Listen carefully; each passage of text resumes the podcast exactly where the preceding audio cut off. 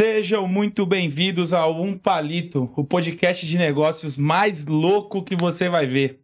Vai ver e vai ouvir, né? Não sei. Tanta plataforma hoje em dia, né, bebezão? Tanta plataforma hoje em dia que nem sei mais onde vai passar. O, o, objetivo desse negócio é pôr em tanta plataforma que vai passar até no carro da pamonha, no carro do ovo, onde tiver, o negócio vai ir. Tocar. E Bora pra esses convidados de hoje aqui. Esses caras aqui é de peso demais, rapaz. É. Esses aqui. Cadê Esse, é, esse é mais pesado aqui. Esse aqui é mais velho, é mais pesado, né?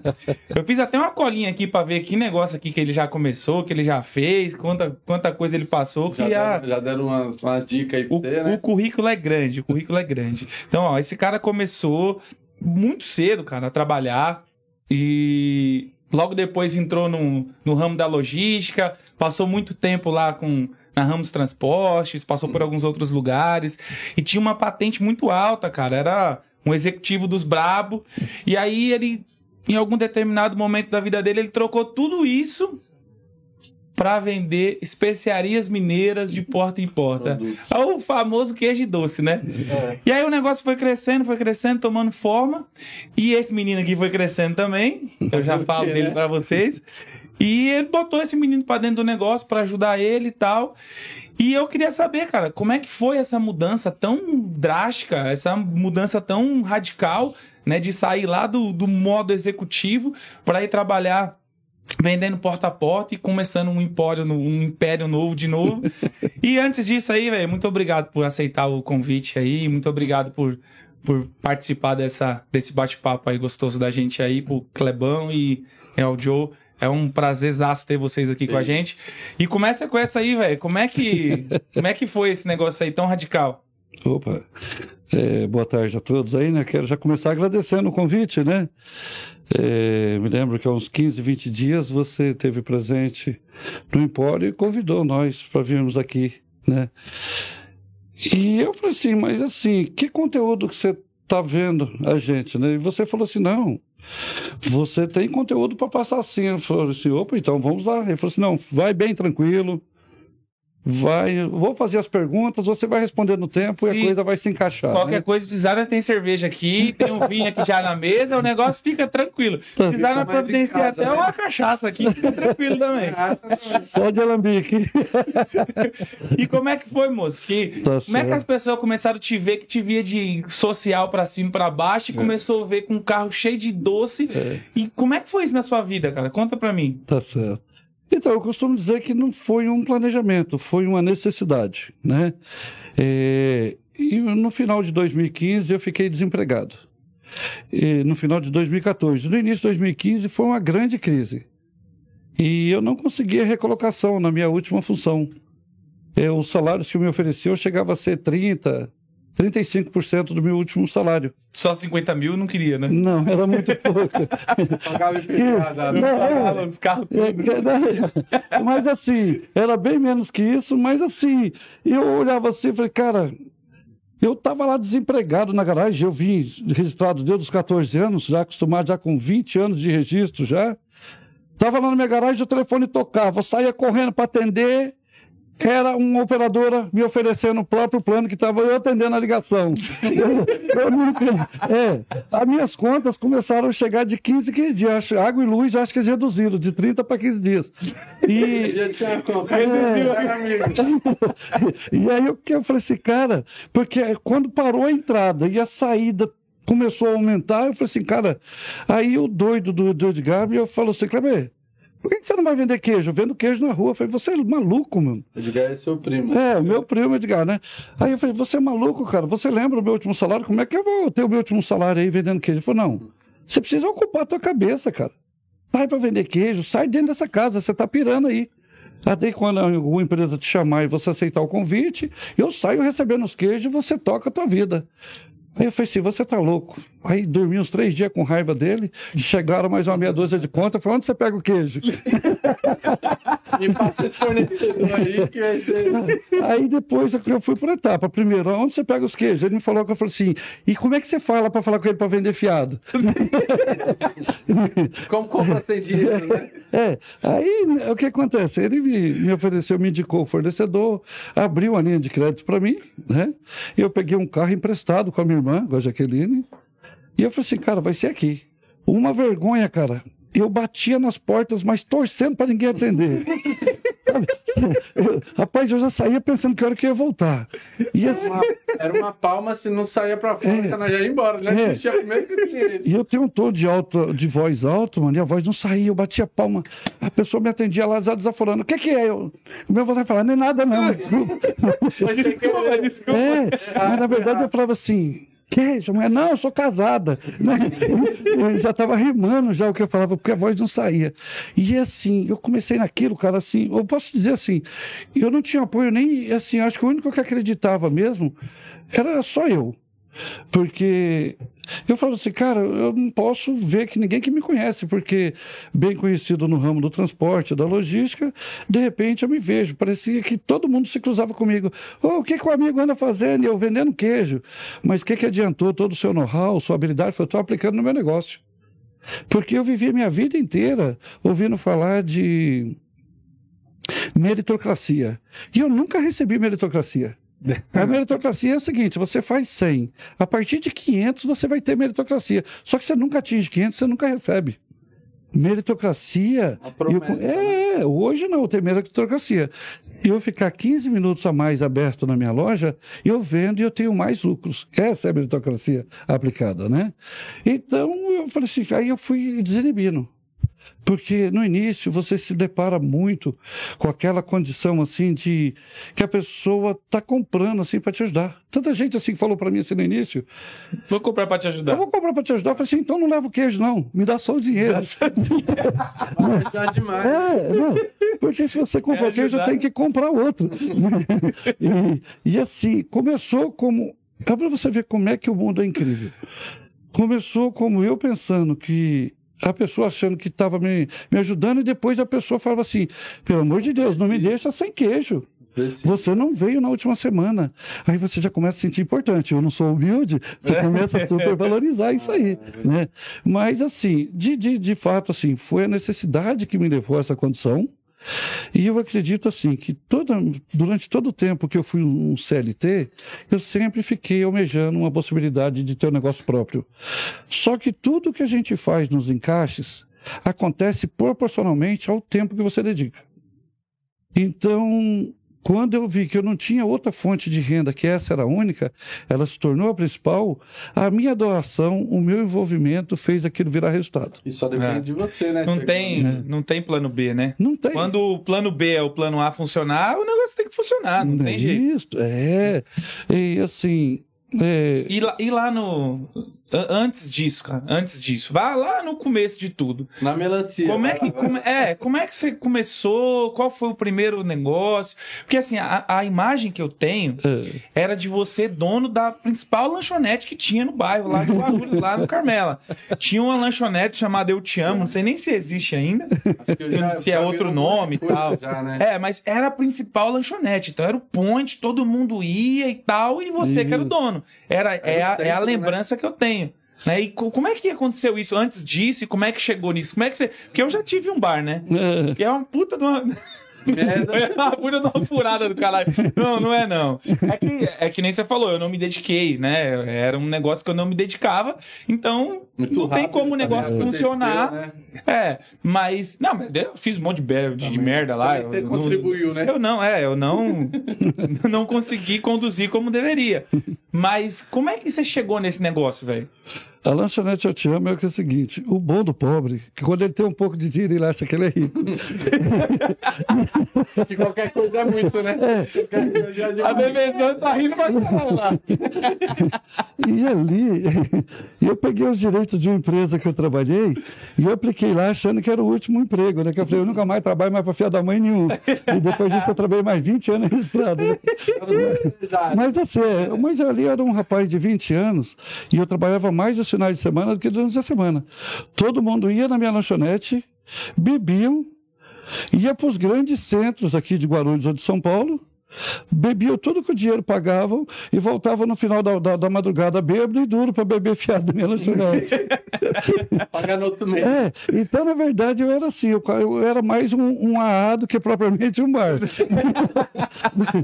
Porque chegava anônimo, porque eles não davam o nome e não pagavam a conta, né?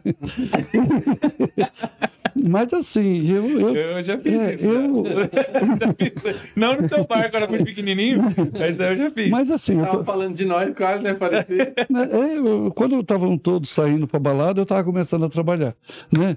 E assim, eu tive quase rico e quase pobre um monte de vezes, e hoje eu sou pobre.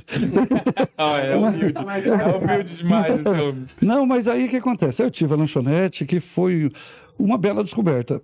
Eu trabalhei num setor que eu trabalhei com uma pessoa muito inteligente. O nome dele é Joaquim Rocha.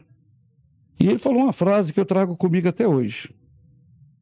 Que nem tudo que é, é bom é bom demais. E nem tudo que é ruim é ruim de tudo. Então eu sempre tentei tirar proveito de todo, todas as condições que eu vivi. Então, dessa lanchonete, talvez eu não tirei dinheiro, mas eu tirei habilidade de comportamento, de convívio com pessoas, de ideais diferentes, de formas de viver diferentes. Ela me aproximou da noite, mesmo não vivendo à noite, mas ela me aproximou. Mostrou como funcionava. Isto, Diversas desculpas que as pessoas poderiam te dar pra comprar fiado. Não é Hoje isso. você já hoje eu utilizo para quem eu devo. duas vezes. Você consegue segurar pra pessoa que tá comprando e usar pra quem tá Ele sabe que não É. presta e não presta também, né? Mas assim, eu sempre tive muita dedicação. Eu achei que ia ser rico porque eu fui formado em datilografia também, né? Mas assim, eu. Na minha geração é o curso da SOS. Quem fez curso da SOS achava que. Pois é, eu sou programador da Basic 4, hoje isso não tem peso, né? Mas É. assim, eu achava que era um grande avanço porque eu moro. Eu morei sozinho desde a minha menor idade, né? E, e desse lance aí, eu sempre fui muito dedicado, eu sempre trabalhei, eu era pior que o pai do Cris, eu sempre tive dois empregos, né? e eu sempre Tinha trabalhei. o, o guarda-roupa lá, que tem, tem uma música lá que. Tem, eu tenho um rock, tem tem. Morava com Tem o dois né? guarda-roupa, se eu tirar um, cai os dois. Sem falar da geladeira que de tão velha, falo depois. e assim, e no canto as camas, no outro canto a porta, e no meio a janela, que de porrada já está toda torta. Era mais ou menos o ambiente que eu vivi, né? Mas assim, eu sempre fui muito independente, assim, financeiramente, e sempre fui muito sonhador. Eu sempre acreditei, e assim, hoje, graças a Deus, eu vivo desse meu projeto de vida de, de autônomo, e eu acredito que tem muita coisa boa acontecendo, e eu acredito que a maior ainda não aconteceu. Essa Deus está segurando para mim poder estar no melhor momento para receber ela, né? E eu acredito ter um dia um produto meu com a minha marca que alguém possa usar ou servir ou ver e falar assim, eu sei de onde veio, é aquilo ali. Na- Só falta o produto e, o patrocinador. A ideia tem, né? É o a, vontade. A vontade. É. né? O que, o que que tem lá na... O que que é a Empório Tradições hoje, que é o que é o seu teu negócio? A Empório Tradições era, foi acontecendo de uma forma inesperada na minha vida. Eu comecei vendendo queijo na rua e eu fui, assim, eu fui alcançando uma grande quantidade de clientes. E graças a Deus esses clientes iam muito à minha casa, só que não tinha um horário de atendimento porque minha casa não era um ponto de venda. Ao, ao contrário do, do- do- meu comércio que é eu venho de trabalhar dia de semana em empresa, final de semana em feira, é mais um, sempre eu somo é mais um, mais um, mais um. E eu, a minha esposa, ao contrário, era uma, é uma moça concursada, que já vem de costume de trabalhar de segunda a sexta, que tem aquela carga horária, aquela O ritmo. disciplina, É. o ritmo. Então ela falava assim: não, não é certo, a gente nem toda hora está produzido para receber alguém. Ah, Aí eu disponibilizei dois portões da minha casa para montar um freezerzinho pro Jonathan. Ficar lá e falar assim, ó, vamos fazer um horário que todo mundo vai nesse horário e quem eu não conseguir atender em loco, vem até o ponto e retira aqui. botou o menino Até- de castigo pra ficar É lá. isso. Tá em casa mesmo, por causa que era É. já iam e não tinha aluguel, não precisava arcar com nada. Isso, e Na é, nossa cabeça, isso aí não é uma coisa já certa igual é hoje. Que, tipo, ele, hoje ele é dependente disso. Mas no começo não, era só uma coisa a mais pra não ter que ficar batendo palma lá, às vezes não tem ninguém em casa, o cliente voltava bravo, não tinha um acerto, não combinava antes, né? Um horário, né? Isso. E, e o que acontece? Aí começou só que quando tem que ser, é, Deus ajuda demais, porque eu comecei, eu pus, um vizinho falou assim pra mim, mas por que, que você não coloca uns temperozinhos? Você já tá com o ponto aberto. Eu falei assim, por que você não coloca uma geladeira, de refrigerante? É, aí, aí vai, coloca mais isso. Aí, mas era o Jonathan que comandava o negócio. E Até era- então eu continuei na É rua. tão engraçado que, tipo, acho que a metade do produto que a gente trabalha hoje, que nós conhecemos muito, na época, quando pediam pra gente, nós não sabíamos o que que era. O pessoal foi o pedindo e É, vocês foram trazendo pro portfólio dos produtos. Só que nós, nós, quando nós ia, nós ia procurar uma coisa que nós não conhecíamos o que que era, não sabia como funcionava. Então, quer dizer, nós sabíamos o que que era, o que era os tipos de queijo, só essas coisas que a gente vendia no carro, mas pra uma loja, o que cabe numa loja pra caber num carro é longe. Quantos né? produtos tem hoje lá? Ah, tem a gama de dois mil, zi- eh, dois mil itens ou mais, né? Acho que tem mais. É, aí quando falava, É falava muito grande, né? É, o pessoal, é psílio, né? colágeno, né? Cada nome. Tem uma passagem bonitinha aí. o, o, John, o Jonathan era responsável pelas compras da loja, né? e eu trabalhava na rua. O Jonathan falou, pai, pediram Instagram, estragão. Eu falei assim, legal. E o Jonathan ia lá sempre, toda, toda semana o Jonathan fazia uma compra de 800 reais, 600 reais, que era todo o nosso limite de potencial financeiro. O Jonathan chegou lá com menos coisa no carro, dois mil e pouco de compra. O que, que foi, Jonathan? Quando eu vou na nota lá, um saco de estragão. 25 quilos de folha de estragão lá. 192 reais o quilo. Nossa, que negócio é esse? Aí eu falei assim, Jonathan, nós, estamos, nós falimos. Nós vamos vender só estragão agora. Estragou tudo. Rapaz, nós demoramos quatro anos. Foi agora no aniversário da loja nós terminamos o estragão. Cara, nós oferecemos estragão para todo mundo. Podia pedir qualquer coisa. Eu não tô me ouvindo. E ó, e a gente nem sabia. Eu não tô me ouvindo. Eu tô. Eu tô, eu tô ouvindo. É, tomara que você esteja, porque eu não tô. É aqui. E aí, o que acontece? Eu não tô me ouvindo, velho. Agora, agora eu parei. Deixa eu ver se não é atrás aí. Eu não sei não, mas. Corrige aqui, bebezão. Vai lá. Eu- eu tô Vai muito- aqui, fumaça. Eu tô muito triste que eu não tô me ouvindo. Eu tô ouvindo ainda aqui. Falei. Alô, som. Agora, eu, eu- Tô, tô, tô, agora tô. ô, minha vida melhorou demais. Vai. Agora foi. Aí, fumaça. Vai, pô- ganhou um docinho agora, fumaça. ó. Ó, Toma aí um docinho. Olha, Pode pegar. Caramba, Aí. o pagamento aqui é a vida. Aí, ó. Pode pegar, fica à vontade aí, ó. Aí, ó. O docinho lá da loja dos caras aí, hein? Olha lá. E o pior, aí esse estragão aí Alô? né, que nós comprou nesse estragão aí, nós não sabia também pra que servia. A pessoa que vai lá comprar, pra que que serve? A gente tinha que pesquisar ali escondidinho, tentar achar o que que servia, porque nem nós imaginava.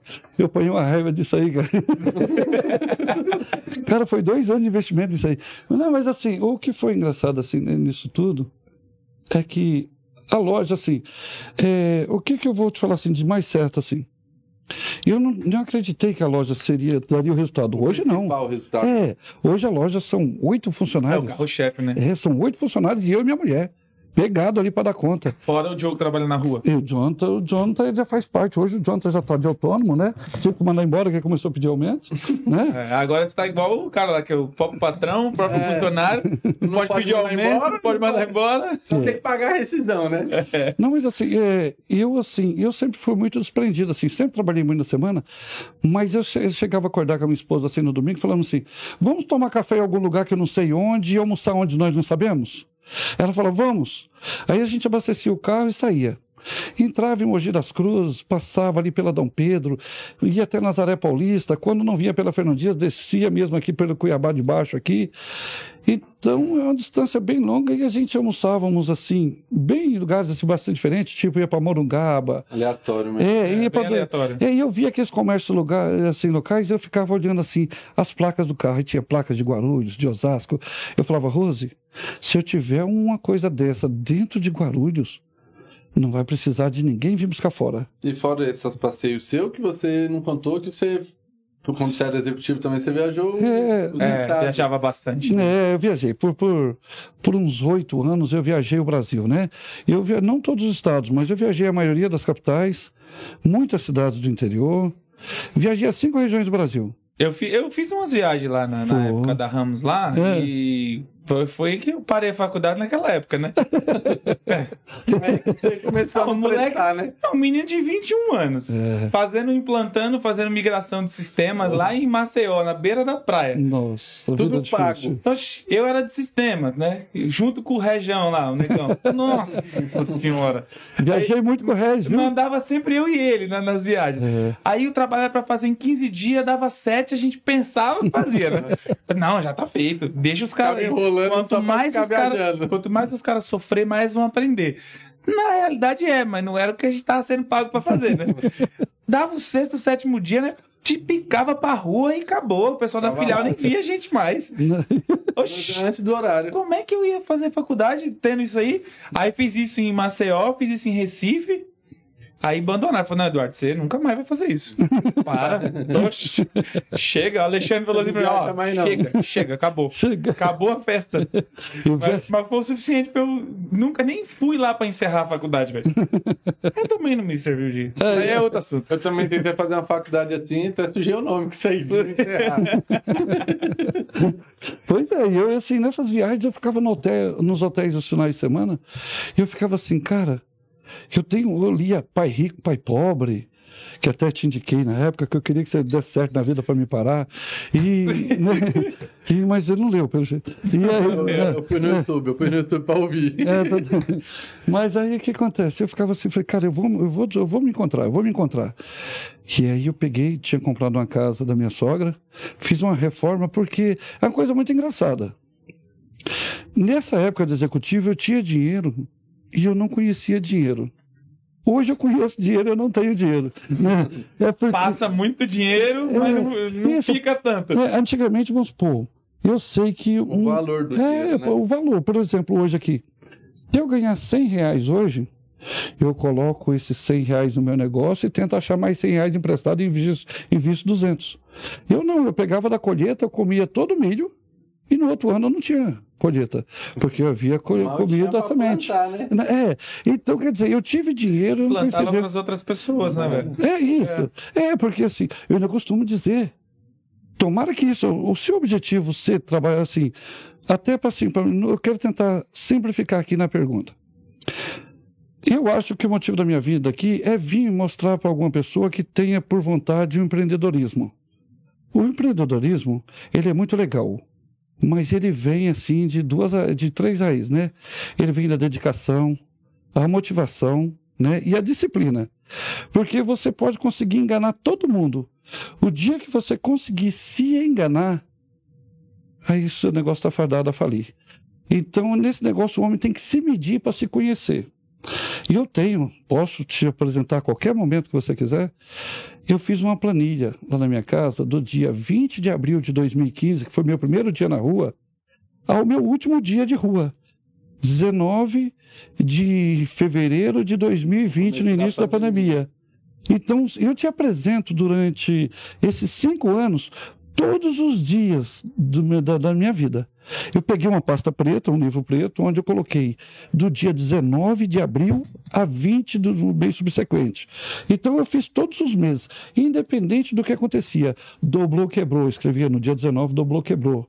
E eu colocava quantos produtos eu vendi, que eu fiz uma equação lá de uma quantidade de produtos. Qual o valor que eu trouxe de maquininha para casa? Qual o valor que eu recebi em dinheiro? Não trabalhei, fui passear, viagem para Maringá. Eu consigo te apresentar cinco anos da minha vida, dia Caramba, a velho. dia. Tá lá em Que casa. disciplina, né, velho? É. Por quê? Porque eu acredito o seguinte: o que eu pus como parâmetro na minha vida assim foi o seguinte: se o meu dia para alimentar eu e minha família começa com 100, 150 reais, que era a minha condição financeira, eu não posso ganhar menos de 100 reais por dia. A produção tem que produzir mais. Eu tenho que produzir mais do que eu gasto, porque a saída tem que ser menor que a entrada. Quando eu trabalhava na rua, eu pensava muito assim também. É, né? Tipo, eu, eu pegava uma carga horária Isso. né, e colocava todos os meus custos assim, eu eu ganhava por hora, né? Sim. Trabalhava, sei lá, 200 horas no mês, faturava 200 horas. Isso. Então eu fazia esse negócio também. Falava assim, ó, meu custo de vida é 130 horas, 140 horas. Uhum. Então até aqui, até esse determinado dia, eu tô só trabalhando pra pagar minhas contas, velho. É. Daqui pra frente eu tô tra- trabalhando pro meu progresso. Eu e ele também tinha muita brincadeira, assim. E aí, nesse, É. nesse, É de- nessa folguinha que dava, aí que podia fazer o churrasco, É. chegar mais Aí tarde. eu chego na loja assim, ele fala, ei, vendeu já bastante? Eu falei, ih, não fiz nem do almoço. Ele também. É. Eu- entendeu? É porque o homem tem que se pagar. Sim, sim. O negócio tem que se pagar.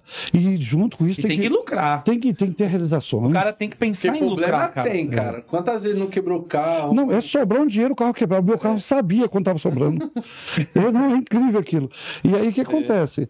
Eu, de- dessa parte toda aí, dessa parte toda, o que, que eu fiz?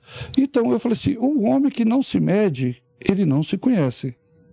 E o homem que, que se engana, ele pode enganar todo mundo, mas não se engana a si mesmo. Vai, Porque a conta vai- não fecha. Vai enganar todo o tempo também, o cara não consegue. Né?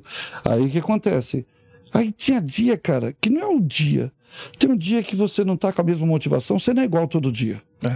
Aí o que acontece? 100%. Pra vender precisa de uma energia Isso. boa, né? Você Precisa recebe. de uma energia alta. Isso. Às vezes aconteceu alguma coisa que seja outro tipo de coisa na sua casa, com a É. sua família. Hoje eu E te como, falo. como você acessa muitas pessoas, então às vezes você sai com uma energia boa, aí você A conversa com a primeira pessoa te traz uma energia É, ruim sim. ali, e até você se livrar daquilo demora, e essas coisas acontecem, pô. E aquele, Então- naquele lance lá que você deixa uma onça amarrada para outro dia. Tinha dia que durante o dia eu consertava meu carro, terminava um conserto às três horas, depois que eu ia almoçar, uma coisa outra, falava, cara, ainda não fiz nada. Eu ia para a porta da HMU, eu já sabia onde eu batia e derrubava. Vendia lá dois joguinhos de panela, vendia uma meia dúzia de queijo e já, já batia a minha meta do dia. Ainda que eu terminasse meia-noite, uma hora da manhã. Porque eu fiz aqui na cidade de Guarulhos, aqui, quem estiver assistindo vai saber, vai confirmar. Eu tinha. Eu sempre pensei assim: eu preciso de mais gente me ajudando, que só minha fonte de renda não me baseia É. e não me de mais braços, né? Então, mais braço. Então, eu tinha várias mulheres que revendiam panelas para mim. Eu, eu pegava o catálogo da fábrica e entregava com preço final para minha vendedora e eu comprava o que ela tinha de encomenda. E ela ganhava porcentagem. em cima. E ela tinha porcentagem. Então, eu tinha o B2C e o B2B. e aí, é o que acontece? Eu ganhava menos e mais vezes, porque esse negócio de ganhar menos e mais vezes, ele, ele ficou muito claro na minha cabeça. Porque eu não conseguia, eu vindo de um negócio que eu, meu, meu nome foi assinado em muitos X, de negociações de aumentar o faturamento da empresa em 500 mil, um milhão, um mês. Só que eu pensava que dinheiro só era quando era dinheiro grande. Eu falei, não. Você conseguir fazer um real virar um e cinquenta, você já está multiplicando o seu capital, né? E onde que foi que eu fui entender isso na prática? Eu vendi por muitos anos na porta do Auto Shopping Internacional, a divisão de veículos lá. E as pessoas lá, eles falavam, Kleber, a gente te vê sempre muito motivado, mas chega da dó mesmo, cara, porque a gente passa aqui, está debaixo desse guarda-chuva, ou tá sol ou tá chovendo. Mas nunca tá uma situação confortável. Ficava lá das quatro e meia da tarde até as oito e meia da noite. Aí eles- vinham, só que eu nunca me senti menor que ninguém. Porque eu acredito que a vida é uma continuidade, é uma consequência. É um acúmulo de um monte de pouco que faz um muito, né? Com certeza, né? Aí, assim, quando eu me sentia apertado, eu conseguia ser um pouco mais áspero, mas de uma forma que eu pudesse explicar. E eu me lembro de uma passagem de um rapaz que falou assim: Kleber, você tem um puta talento de vendas. Cara, vamos pensar aqui. Por que, que você não fala? Eu falo com o dono da loja lá e aí você começa a vender carro com a gente. Eu falei, legal, cara, até te agradeço demais. Não, porque a gente compra os queijos aqui para te ajudar, mas a gente vê o teu sacrifício. Eu falei, legal. Você vendeu quantos carros esse mês? Eu falei, "Pô, ainda não vendi nenhum, mas já tem uns, umas negociações dadas. Mas eu acho que esse mês eu devo bater dois carros. Eu devo bater a venda de dois carros. Falei, legal, cara. Nós já batemos os carros, né, Tio? Mas é outro. outro. Você já bateu os carros O que não bateram, capotaram. Mas aí o que acontece? Eu falei assim, pois é, rapaz. E eu já vendi muitos queijos aqui, enquanto você não vendeu os dois carros que você estava almejando. Então, quer dizer, eu vendi ali muitos queijos. Então, não adianta você... Eu não acredito, assim, que vai ser grandes negociações e vai ser o meu sucesso. Eu costumo dizer que você bem disse lá no início, eu era executivo de empresa. Aí o que acontece? Eu sempre coloquei sempre um negócio. Eu cheguei a atrasar fatura e boletos meu, porque eu estava tão focado nos problemas da empresa que a minha vida se virou segundo plano. É. Hoje a minha vida é primeiro plano. Hum. Hoje é primeiro eu. E assim, Eu, eu, eu- hoje eu consigo me diagnosticar. Eu era um cachorro pegador, um cachorro de raça. Por quê? Porque a gente vive muito status. Hoje não, eu bato com camisa simples e consigo o mesmo capital que eu tinha como executivo. Com muita humildade eu falo isso. Né? Mas mais do que isso, para mim a minha realização era vir de um grande contrato negociado na empresa, onde eu assinava como responsável pelo operacional e nós parávamos em boas eh, churrascarias da Marginal, onde bebidas e comida estavam à la vontade. Eu comia, me sentia o cara mais importante do mundo. Todo mundo te jogando pra cima. É, tutum. E depois de um dia daquele restaurante, eu não voltava mais por causa daquela negociação, mas aumentava mais duas, três carretas de carga de coleta por dia. E mais trabalho. E mais trabalho. Aí o que acontece? Falei, caraca, mano, o que que eu era? Eu era um cachorro, que eu, eu trabalhava pela comida, cara. Porque hoje eu consigo, se eu quiser, almoçar sete dias por semana na churrascaria e não vou.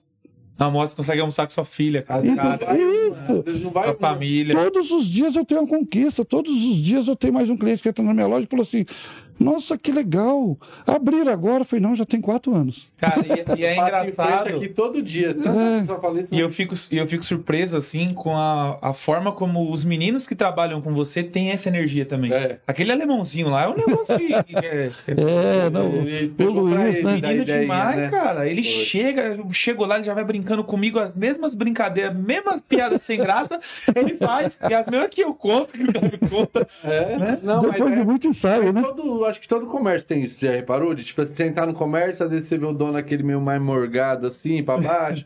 aí vem uma pessoa te atender mais pra baixo também. Parece que tá cumprindo uma obrigação, assim, É né? que a pessoa espera em você. Se você é o dono, ela quer ser o mais perto de você pra ter É. confiança. A energia do dono contagia o lugar, cara. É, não. É esse Sim. negócio mesmo. Eu, Se o, assim, dono, se o dono tem uma energia boa, eu lembro, cara, que assim, a gente teve por muito tempo escritório aqui em Santana, né? Nosso Sim. escritório era pequenininho.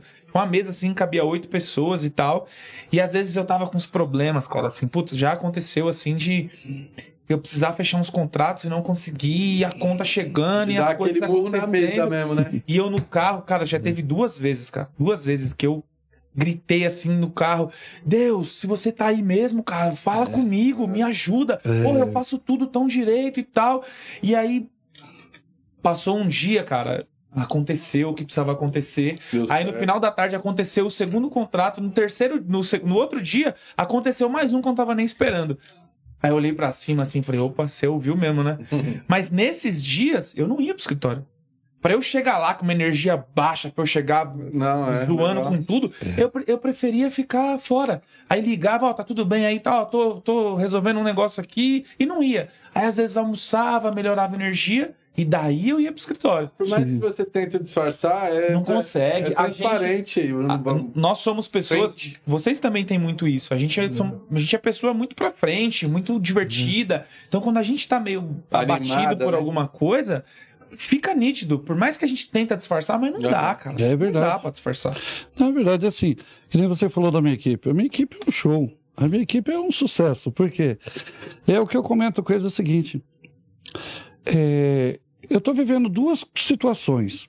A primeira, cara, eu nunca vivi isso na minha vida, nesses quatro anos. Hoje está mais difícil comprar do que vender. O teu fornecedor, ele não tem no prazo que você precisa o produto que você quer. Eu estou passando uma dificuldade com o fornecedor, com os fornecedores assim, alguns deles assim, que eu sento assim e falo assim, cara, não é possível que o meu dinheiro não Ele tem é valor. estrela, né? É, É. entendeu? Eu não sei. Eu, eu, cara, eu aumentei. E não adianta você querer impressionar, querer pedir o dobro, querer pagar antecipado, porque o teu dinheiro não faz sucesso. É incrível. Agora, E também não resolve o problema, Não né, cara? resolve. Não é isso que você precisa. a cada negociação, uma luta. É, exatamente. Você precisa Mas que eu o tenho- negócio funcione. O que, que acontece? Lá na minha equipe, é, eu trabalhei com grandes equipes. Eu fui líder de grandes equipes. E eu sempre fui muito resolutivo. Depois eu vou te falar quando você era. Nossa, não lembro. Não, mas vamos Uma da pensar. equipe, né? Era uma outra década com outra cabeça, mas mais não, isso. mas eu, eu- ele era bom. O problema era eu.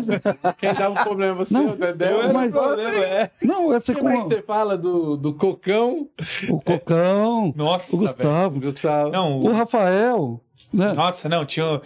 Assim. Pegaram uma leva. Cara, eu. Culpa do Diniz. Não, eu, eu trabalhava, eu, eu sabia fazer o trabalho todo, de todo Sabia, mundo, fazia todas as bem. funções e tal. Mas cadê que eu conseguia até que eu trabalhava? Eu ficava A turma, a conversando, turma. fazendo stand-up lá pros caras, contando história e tal. E onde colocava eu, eu atrapalhava o Agora trabalho. aquele áudio que tá na Eu- moda aí, né? É, como é que ele fala assim? Se tá ruim pra você, imagine pro meu chefe. É. Sou eu e meu amigo trabalhando junto. Esse mesmo. tipo, eu, eu fazia, eu fazia o trabalho, que era só digitar e tal, só que eu digitava falando mais que a mulher do leite. Aí. Eu falava mais que vocês vendendo queijo na rua, eu falava. Só que todos os conferentes das outras aqui paravam pra te ouvir. É, e aí eu cagava com todos os processos que tinha. E aí o, o, o Clebão, cara, meu, tome que esse Eduardo troca ele de lugar. Aí o, o Miro, na época que era o encarregado, falou assim: Mas eu já troquei ele de todos os lugares Só possíveis. na rua. Aí cara. teve uma vez que me trancaram lá na sala da coleta lá. E aí o pessoal ia lá na sala da coleta pra ficar ouvindo Só história. levando nota. Aí só chegou a mensagem no outro dia, falou, ó, não é pra ninguém entrar na sala da coleta que tá bagunçando muito lá. e que no outro dia a gente foi, tava até trancada a sala, velho. cadeiras amanheciam em cima da mesa. Não, né, eu era, era foda, velho. Ainda bem que eu era ruim naquele negócio, que eu podia fazer outras coisas na minha vida. Se eu fosse bom, ia estar lá até hoje. Se fosse bom naquilo ali, você ia dar naquilo mesmo. É, nossa. Não, mas eu era assim, sempre, sempre fui muito centrado nas frentes de trabalhos que me delegaram, né? Então eu sofria muito por resultados, né? E é muito verdade, você falou assim, porque nunca coincide assim uma pessoa que ela tem um bom aproveitamento com a disciplina, parece que elas andam na contramão. e, e eu sofri muito com isso, né? Mas assim, com referência à equipe que você falou, o que eu tento trazer lá no meu negócio é de convencer minha equipe que a nossa sustentabilidade está nas vendas. E para isso nós temos que vir na contramão do que eu tô- tenho visto no comércio aí. Hoje em dia, não existe mais aquele atendimento humanizado. Você entra nas redes aí de atacadistas e você só quer achar uma pessoa para falar assim, ó, aqui só tem cinco produtos, eu quero mais duas caixas. Você não acha e você está comprando dois, três mil reais e não acha suporte. Fica quatro, três, quatro É. horas dentro do mercado e Isso, não vê e nenhum você, funcionar. você é improdutivo, a sua hora está sendo perdida. Fala assim, cara, será que não teria uma pessoa no corredor aqui? E você vai lá pedir para anunciar, a pessoa vem assim, parece que estão vindo para arrumar problema. Você está arrumando problema para mim aqui? é, é essa sensação. Eu falo, cara, eu só quero mais disso. Você tem mais disso? Aí o cara pega ali, dá uma bipada, some lá dentro do estoque e fala, você vai esperar aqui, né? Aí você tem que parar a Eu falo assim, vamos fazer um atendimento humanizado. O que que é? Um pra um, né? Um para um, o cliente entrou, venda para ele o que ele não veio comprar. O que ele veio Caramba. comprar, ele já vai não levar. é venda. Deixa ele levar o que ele não veio comprar. Então, mostra para ele. E outra coisa assim, começa a ser um incentivo para o teu cliente. Como que é?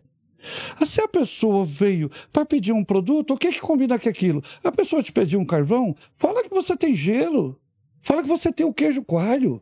Tem espeto, porque ele não tá pegando carvão para qualquer outra coisa que não churrasco. E Exatamente. se falar que é lareira, vende o tijolinho, mano. Mas não Mas assim, é, Vende o isqueiro, vende é, qualquer com acendedor. assim, é, porque eu falo assim, o, o cliente ele precisa ser surpreendido. E graças a Deus, assim, a loja ela é muito elogiada por esse atendimento humanizado. Né? É, Eu, eu, ó, eu elogio pra caramba, mas toda vez que eu vou lá é um dinheirão que fica, velho. Nossa, É que tem a parte o meu do- carrinho fica cheio toda vez lá, É velho. tem a parte do atendimento e do vendedor, né? O atendimento é você atender o que você quer, o que você já veio buscar, no caso. Isso não é vender, né? É. O vender é depois disso. Isso aí é o tirador de pedido. Tem um É. monte de gente que é tirador de pedido e acha que é vendedor, É, velho. atender- é- Nossa. né? Mas assim, é isso, com referência à equipe. Eu falei, ó, vamos fazer um atendimento humanizado, vamos apresentar que muitas vezes o cliente ele não sabe, igual o Jonathan mesmo falou. Nós tínhamos produtos, nós estávamos aprendendo com os próprios clientes. Pediu aqui, falou, mas isso não existe. Aí perguntaram, não existe, toda loja tem, só você não tem. Era mais uma que eu aprendia. Mas a minha vida foi sempre de aprendizado mesmo, na transportadora. Quando eu cheguei lá, que eu falaram que eu ia trabalhar na expedição, quando eu falei, nós vamos fazer um manifesto. Falei, beleza, nós vamos começar quebrando o quê aqui? Mano, Pegou a cadeira, é jogou aquela lado. rebeldia ali dos 19 anos. Eu não queria saber, mano, entendeu? Ô, velho, É. de transporte, velho. Eu tenho. Eu vou até pegar uma cerveja aqui pra, pra perguntar esse negócio aqui. Mas eu queria saber como é que Pegou foi. um Porque esse negócio eu, não, eu né? não, não sabia, cara. Como é que foi esse negócio quando esse menino foi sequestrado, botado no cativeiro? O que Ah. aconteceu aí com esse negócio? Tá, Agora puxou o assunto, hein? Não. Quer cerveja também? Não, aqui eu vou na água mesmo, que a história é longa. Eu vou. Não, eu, eu, tive, Vou eu tive a infelicidade de. Eu tive uma empresa de transporte, né, em sociedade com o Edson. A empresa chamava CETEG. E essa empresa ela foi arrombada três vezes aqui na cidade de Cumbica, cara. Saúde. Arrombada, né? Arrombada três? Não, as três primeiras vezes foram arrombadas mesmo. Não, eu tô xingando em arrombada. Arrombada literalmente. é. Caralho. É. Aí eu cheguei assim, todo mundo falou assim, Kleber, cara, é incrível você não falar de terapia, tendo vivido tudo que você já viveu na sua vida. Mano, cada porrada que a vida me dá, mais forte eu fico. Que eu já perdi muito na minha vida, viu? E já errei muito. e aí o que acontece? Quando eu pensei que tudo de mal já tinha acontecido, assim, cara, assim, eu, eu era executivo de dia e ajudante ruim à noite. Chega caminhão, carreta. Era, cara, eu trabalhava assim de dia de terno, tentando vender a empresa. Vinha de reuniões o homem mais chique do mundo. Cara, jogava o blaze em cima da gaiola, tirava a gravata, começava a jogar caixa. Duas horas da manhã, tirando um caminhão do depósito para entrar com outro caminhão, tirando um, um cheio para entrar com outro Vai vazio. encher ainda. Caramba, velho. É.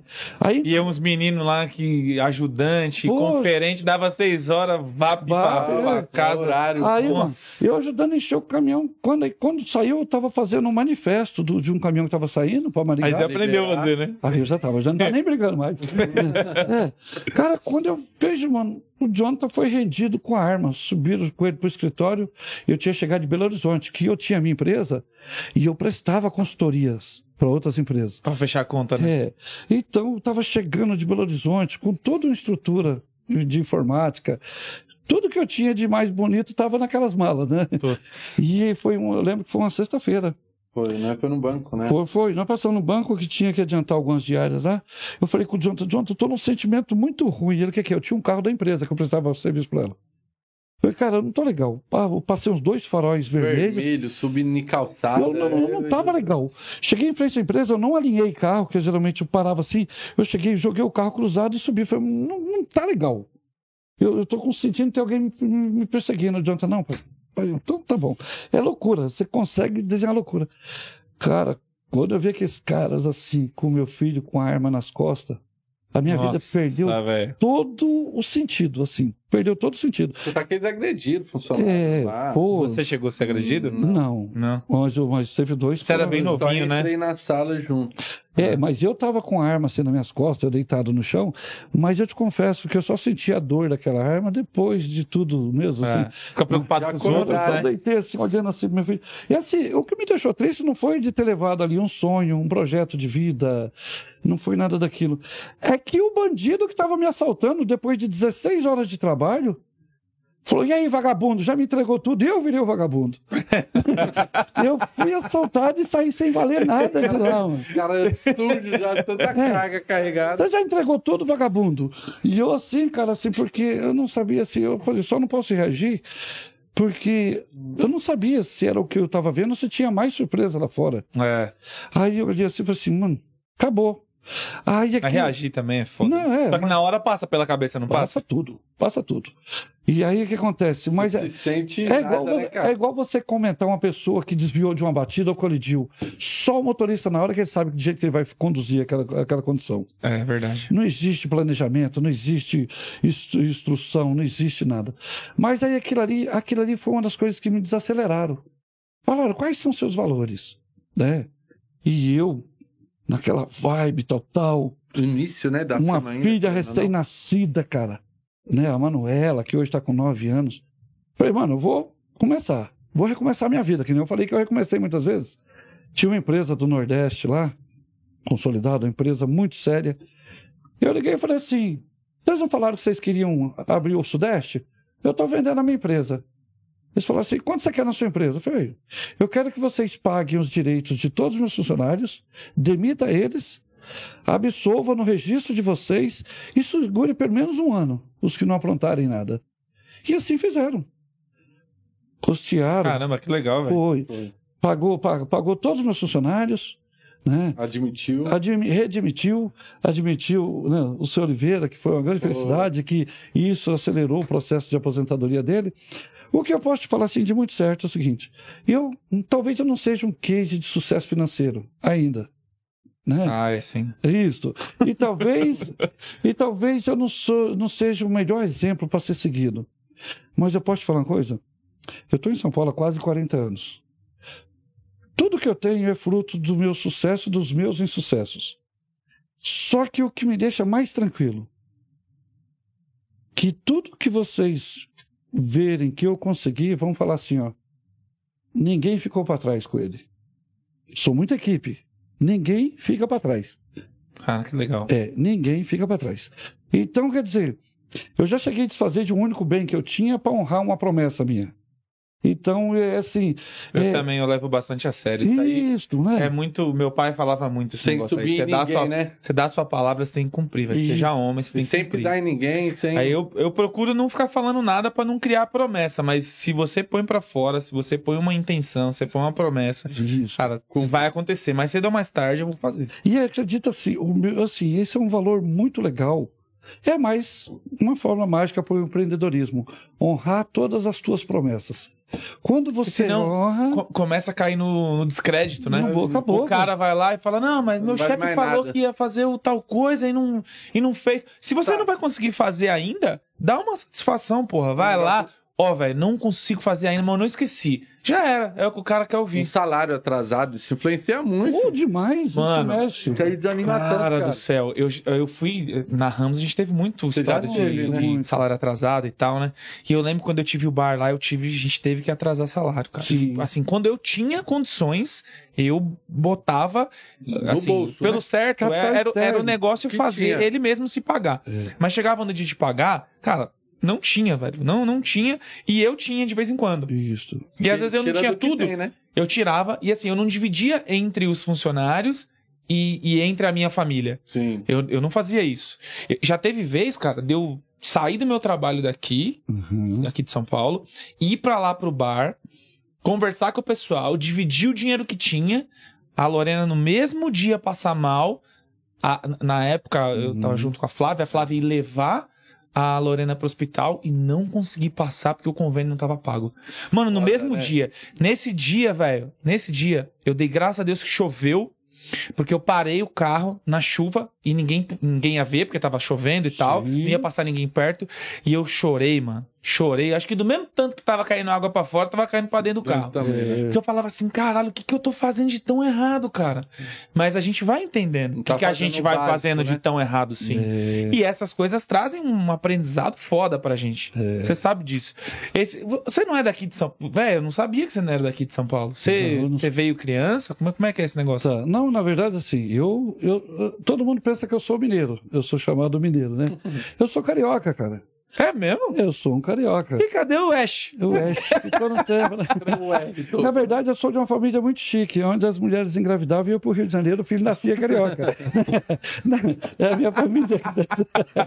É do hospital, né? Copacabana. É, Mas em Copacabana não tem hospital. Não, nasceu na areia mesmo lá. não, mas na verdade, assim, eu era, na orla. É, eu era para continuar carioca, né? Mas assim, é, a minha vida ela começou um pouco confusa, né? É, minha mãe e meu pai foram começar a vida no Rio de Janeiro e eu nasci no Rio de Janeiro. E numas férias da minha mãe e do meu pai em Minas, numa briga de bar, mataram meu pai, mano. Eu tinha quatro anos de idade. Caramba. E minha mãe não voltou mais para o Rio de Janeiro. E eu fiquei em Minas até os 10, 11 anos. Aí minha mãe casou de novo e eu vim para São Paulo. Cheguei aqui em 85, com 10 anos de idade. Com 11 para 12 anos eu comecei a vender melancia. Comecei a vender melancia. Começava cedo antes, né? É, era- To- Todo mundo começava cedo ou você começou cedo? Não, era prática. Hoje não. Hoje está essa lacração. Os meninos da minha época, quem não estava trabalhando no estado, gostava, né? cada um tinha um carrinho, ficava nas pontas de feira fazendo carretos, levando as compras das feiras em casa. Era normal, né? Todo isso, né? mundo tinha sua renda. Você põe um moleque de 11 anos pra trabalhar hoje, veio alguém te prende, pô. É, Ah, Hoje a gente ia em supermercado que eu ia. nem a na- família do né? moleque quer, mas... Porque naquela época eu já conhecia o Uber. É, cara. É verdade. Eu pagava pro Zé como me levar na caravana lá no Nagô. Eu tinha que andar 12 quilômetros para fazer compra lá. No... Mano, era uma briga entre os meninos. Quem ia te ajudar a arrumar a carga no carro? Você não podia comprar com todo o dinheiro que você tinha, porque você ainda tinha o custo de carregamento. Caramba. Hoje você não vê ninguém querendo te ajudar. E nem os supermercados Nem podem incentivar pagando, isso. né? Nem pagando. E nem dando a compra. Não, não tem, né?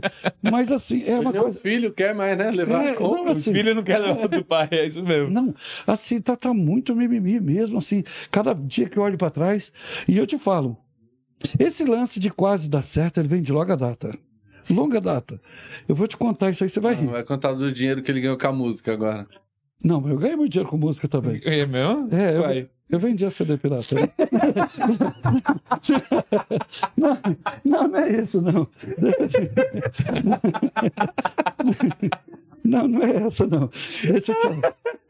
Na verdade, assim, cara, muitas vezes eu, eu, assim, eu tive muitas ideias.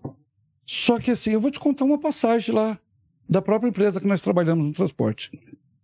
Eu não vou falar o nome dessa pessoa, que ele é meu amigo até hoje. Eu não quero balançar nossa amizade. Eu tinha um gerente, que é o Diniz, o cara que. Não vou falar o nome. Não, não, mas é da, da pessoa. Do Diniz, eu sou fãzaço do Diniz assumido. Não é o Diniz. então. É, não, não. O, o, O Diniz é pior que essa pessoa. não, o Diniz é melhor, é melhor. O Diniz, eu sou fã do Diniz mesmo assumido. Mas o Diniz fez uma reunião, nós éramos em 17 encarregados e três supervisores. Eu era um dos supervisores. Antes de começar as viagens. E o. E aí, nesse lance aí, o que que aconteceu? O Diniz falou assim, gente, eu quero fazer um brainstorm aqui, nós vamos começar a dar ideias aqui, nós precisamos de repensar nossa operação, nós estamos migrando o sistema. Eita. É. Aí eu chutei lá umas quatro ideias, localizador que você punha lá no final da planilha. O E estava no estacionamento, o A estava no armazém, o G estava na gaiola, para poder simbolizar para o conferente procurar aquela carga e ter um rastreio. Comecei a chutar um monte de loucura. Aí o Diniz, vamos lá, mais ideias, tal, tal, tal, tal. Aí, só o Kleber que dá ideia, aí um, um desses meus amigos falou assim: Ah, mas o Kleber é doido. O Kleber dá 100 ideias e aproveita uma. E o Diniz olhou assim e falou assim comigo: tudo bem, o Kleber, dá, o Kleber é doido. O Kleber dá 100 ideias, dá 100, dá 100 ideias e se aproveita uma.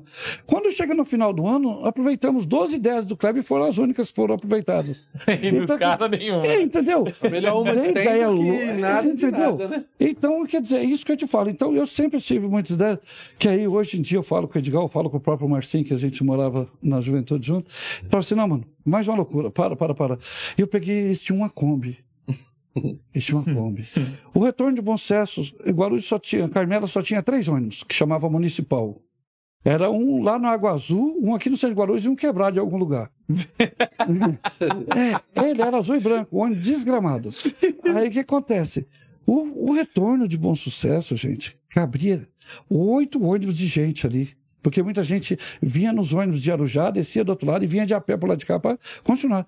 Eu falava assim com o Edgar com o Marcinho, cara, vocês têm uma Kombi, vão trazer gente. Não existia lotação, não, veja bem. Depois disso eu tive minha linha de lotação. é, comprei do Chaplin. Mas aí o que acontece? Eu falei assim, vamos colocar essa Kombi, gente, a gente vai colocando aqui, pode cobrar metade do, do, do dinheiro. Você é louco? O que nós vamos gastar com reforma de bancos não vai pagar a reforma da Kombi. Motor. É, o Kombi funde o motor muito fácil. Hoje os caras colocam micro-ônibus de 300 mil reais para vir até o centro de Guarulhos e voltar. É. Cara, No pau ainda. é. Cara, se olha assim. Teve a febre da lotação, esse Dá- negócio, né? dá- Mas assim, eu, eu falo. Daquela lá, quanto não valia. E eu falo, não, mas não, não existia, na época era besta. Os mais ricos eram. Não que os mais ricos eram besta. Eles Era- tinham é, besta. é, eles Mas eu tinham lembro do besta, eu lembro. É, mas assim, mas eu não. não, não Topic, é. besta. Então, quer dizer, é aquilo que eu te falo, assim. Eu vou falar assim, não é da época de vocês, mas eu vou falar. Cara, eu sempre, eu sempre atirei para mais de uma direção. Por isso que eu nunca tive munição. e, e aí acontece o seguinte: antigamente, quem tinha uma linha telefônica, as ações valiam mais que a própria linha. Eu comprava ações de, de, de, de proprietários lá, só intermediava com a empresa do Sul que comprava as Vender, ações daqui da Telesp. Então, quer dizer, só que por que, que eu nunca vi esse dinheiro? Porque eu sempre pegava o dinheiro do que dava certo e jogava no que não dava. Isso aí ia se anulando. né? É, eu só ia canalizando. Então eu era um intermediador do nada. é. Aí, aí, aí, o, aí o que acontece? Eu também vendi queijo na minha, na minha infância, com a minha mãe, com o meu padrasto. Só que eu não conhecia o potencial financeiro porque eu não participava dos lucros. Dos lucros. Então, é. Aí o que acontece? Quando eu comecei agora, eu falei assim: nós já, eu já mexi com 30 coisas e 32 não deram certo. Agora Eu quero Ou é fazer... agora ou. É, agora eu quero fazer isso dar certo. Vou perseverar. Vou perseverar, isso vai dar certo. Então, quer dizer, eu não tive outra alternativa. Por isso que eu acho que o negócio está dando certo. É. Todo dia é uma conquista. A minha esposa. Tá gostoso demais, né, velho? É. A minha esposa Falar fala que comigo, né? certo é difícil, né? cara? É.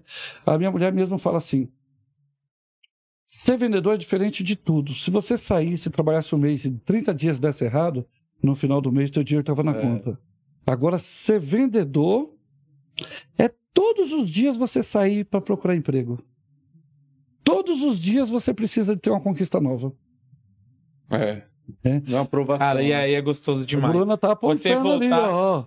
Não, mas é verdade. Você voltar com, a, com com o poder da conquista, cara. E, e esse processo de começar a vender, tem coisas que são muito difíceis de vender, cara. Na boa, coisa que tem um valor agregado muito alto é muito difícil, cara. É, E é- também é menos compras se você for olhar no mês. é, exatamente. Às Quantos vezes queijos você não compra no mês e quantos carros você compra no você mês? trabalha, às vezes você trabalha aí, sei lá, é, três, quatro meses pra fechar um contrato. Só que você Porra. fecha um contrato, é um negócio que vai te vai Ferrado, né? perpetuar uma grana ali por um tempo, vai trazer prosperidade pro seu negócio, pra sua empresa, pra onde você trabalha e tal. E o vendedor, ele tem, assim, tem uma fase que ele ainda tá buscando afirmação que ele tem vergonha, cara. Porque a venda tem muito essa parada de falar assim, né? Ah, porra, é, tem muito vendedor pilantra, muito vendedor que engana. Engana. Aí você Vem chega num lugar- só. Você chega num lugar, o vendedor tá te enganando, alguma coisa assim, né? Então você tem aquela percepção. É. Tem lugar que você chega que você reza pro vendedor não vir falar com você. Você só fala, quer estar só ali. tô né? olhando, só tô olhando e tal.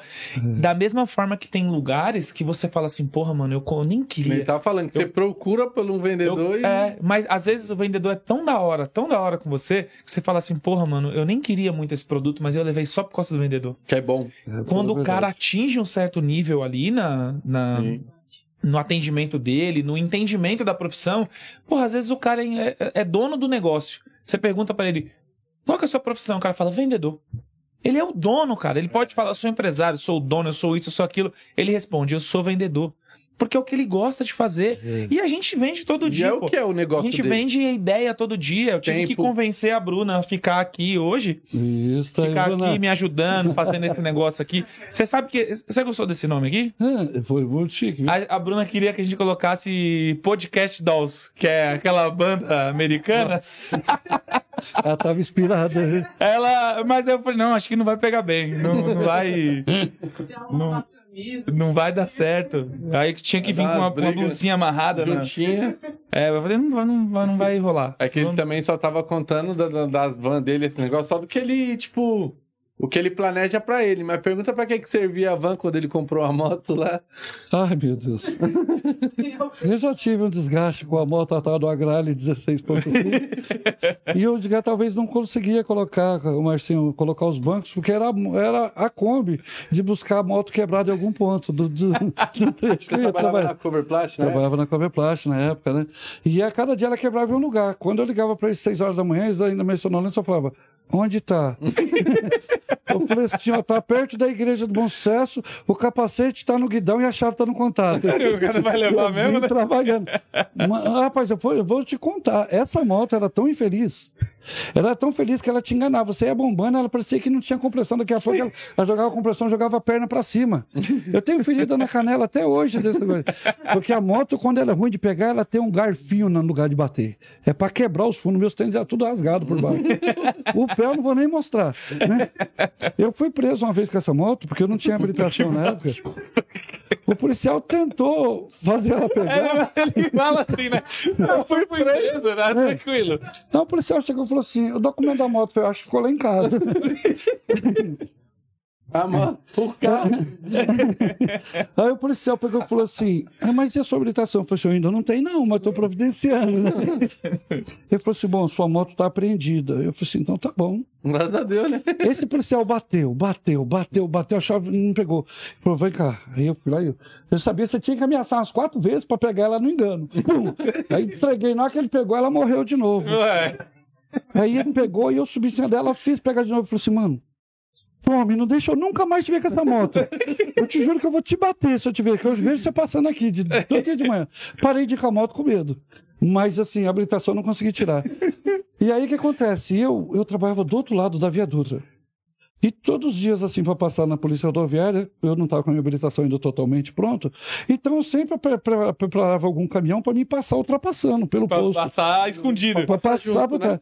Cara, um dia apareceu um caminhão atrás, a moto não tinha força para ultrapassar o caminhão que eu estava ultrapassando. eu não conseguia entrar, minha saída era próxima no posto Pinheirinho. Eu tive que ir até Arujá, acabou a gasolina da moto.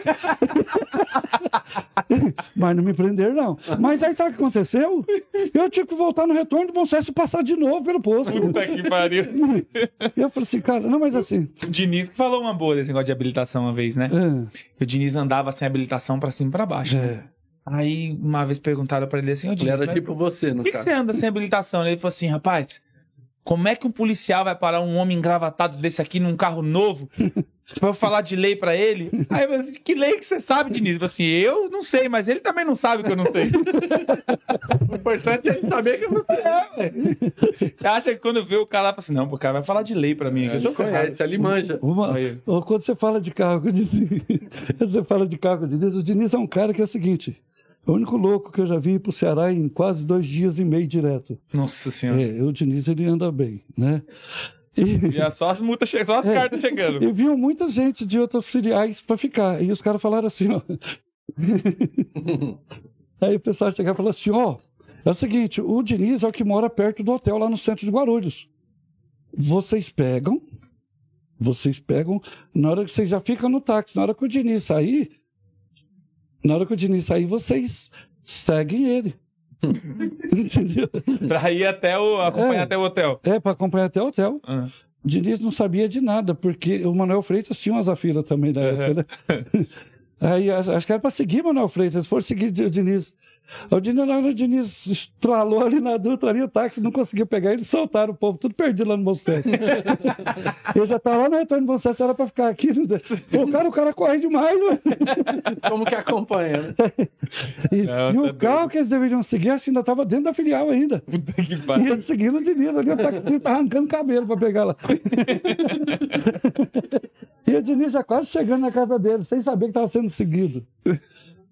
E, e, e, o- e os seis? E os seis brigam muito, esses dois? Demais, graças a Deus. É mesmo? É, um pouquinho, né? Não, que eu e Bebezão aqui tem. Olha, eu e Bebezão. ó, ó, só pra você ter uma ideia, ontem eu falei assim: vem aqui pra casa aqui, né? Vou fazer uma pizza mais tarde aqui, já vem pra cá. Pra gente já ir conversando, alinhando os negócios, precisava fechar o logo. Aí ela pegou e falou assim: Eu não vou. Falou nem pra mim, falou pra Laís. Eu não vou, porque eu tô nervosa.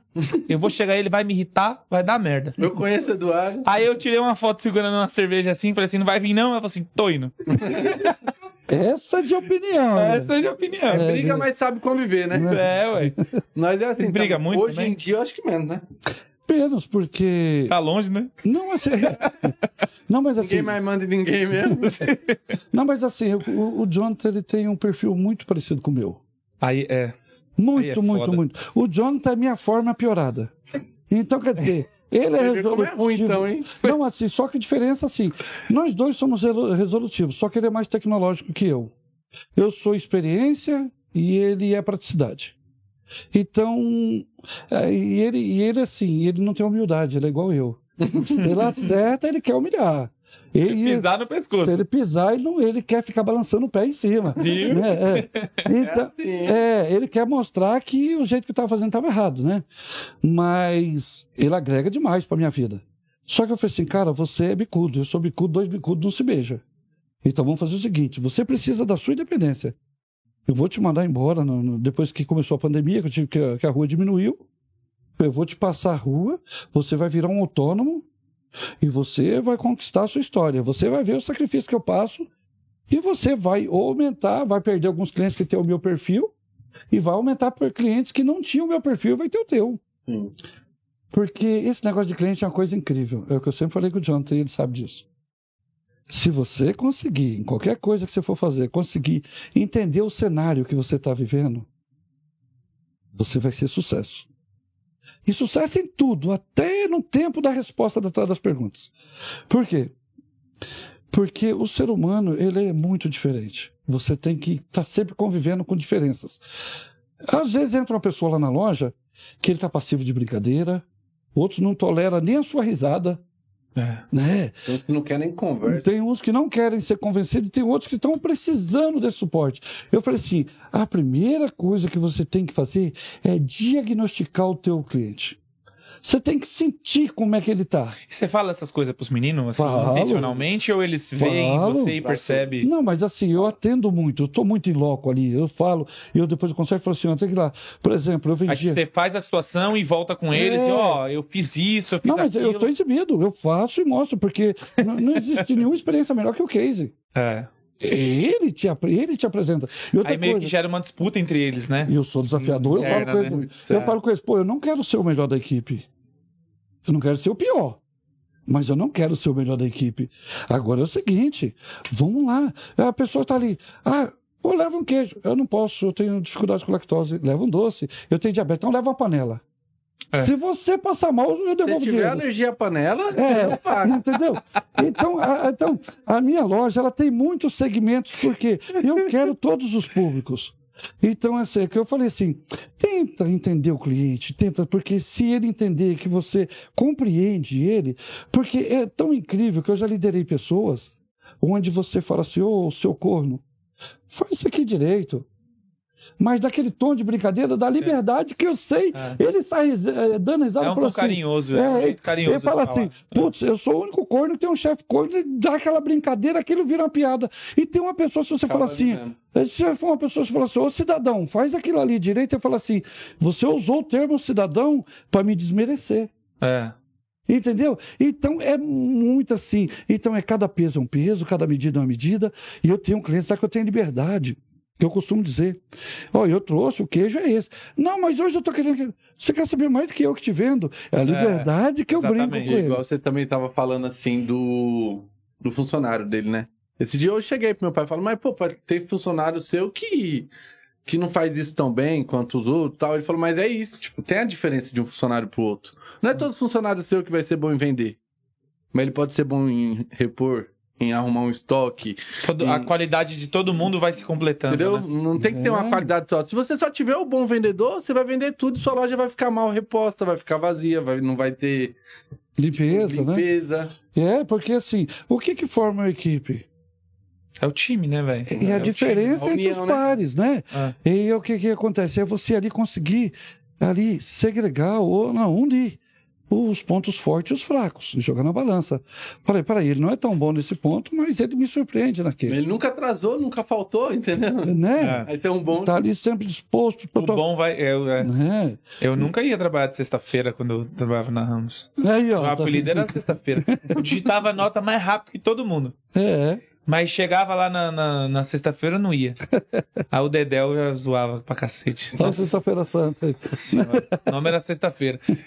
Mas era um povo que era, era tão olha, vagabundo no bom termo assim. ligava. Eu chegava lá 11 horas. Teve uma época que eu, todo mundo entrava às 10, eu por causa da faculdade comecei a entrar às 11. Não foi por muito tempo, porque eu não fiz faculdade por muito tempo, né? Aí, entrei às 11, teve um dia que eu cheguei umas 11h15, mano. E naquela passarela lá, o pessoal tinha medo de atravessar e tal, É, porque era bravo. perigosa. Eu atravessava lá, conversava. Uma vez o cara veio pra me roubar, eu falei assim: esse vai me roubar, mano. Esse vai me roubar, eu tenho certeza. Quando o cara veio, chegou pertinho pra me roubar, eu falei assim: ô irmão, tem um cigarro aí? aí o cara olhou pra mim com a cara assim, mano. Aí eu falei, ele falou assim: não, não tem. Eu falei, pela ordem. E saí andando. Eu não, não passava uma melancia no fiofó. É o. E o, o cara, mano, o cara ficou sem, sem saber. Falou, caralho, nem roubei esse cara. Aí cheguei na. Não sei se não foi nesse mesmo dia, não lembro se foi. Mas teve uma vez que eu cheguei assim na Ramos, na, na expedição, mano, e eu fui o último a chegar. Quando eu entrei na sala, todo mundo falou junto assim, nossa, mano. Porque na época eu falava muito, nossa, mano, nossa, mano. Aí todo mundo, nossa, mano, fez um coro. Aí eu olhei assim, pô, vocês estão fazendo. É apresentada, Vi- Uns chega. 22 homens, mano. Tudo velho. Barbudo. Tudo barbudo, mano. Os caras fazendo corinho pra, pra mim. Pô, mano. Né? Pô, é uns caras que parecia quinta série ali, mano. É era- Meu Deus, por que faliu essa empresa? Não vai pra frente como assim, velho? Não tem como. E como é que eles não Não. eram sérios? Nem um chefe prestava, imagina. Não, o Elcio, na época lá, ele falava assim: pega café lá, Biazuto, pega lá. Aí eu, "De- pode deixar, chefe. Ia lá, pegava o café, enfiava um monte de clipes no café dele e dava. Aí ele, quando ele terminava tomando café, os clipes vinham na boca assim, ele, ô, Biazuto, caralho. Aí eu, é pra ter ferro, chefe, pra você ficar forte. Mano, ele ficava fudido demais, velho. Esse, esse dinamismo mesmo que você fala aí, lógico, o convívio do dia a dia. Eu, eu tive um professor universitário e era muito engraçado que ele falava. É tipo assim, falava assim, Maia, eu não vou vir sexta-feira não, que vai ter jogo, não sei o que lá. Mano, você pode, você precisa de vir, você não tem aproveitamento nenhum vindo aquilo. Aí, chegava lá todo assim, ô cara, aqui ó, professor, dá uma olhadinha, você viu, sobre isso aqui, tal, nós estamos fazendo, nós estávamos planejando uma empresa virtual na época, tá aqui. Falei, pô, Kleber, muito da hora, muito bom, mano, mas Tá bom mesmo. professor. Mano, do jeito que tiver, tá bom. Não esperava nada de você, cara.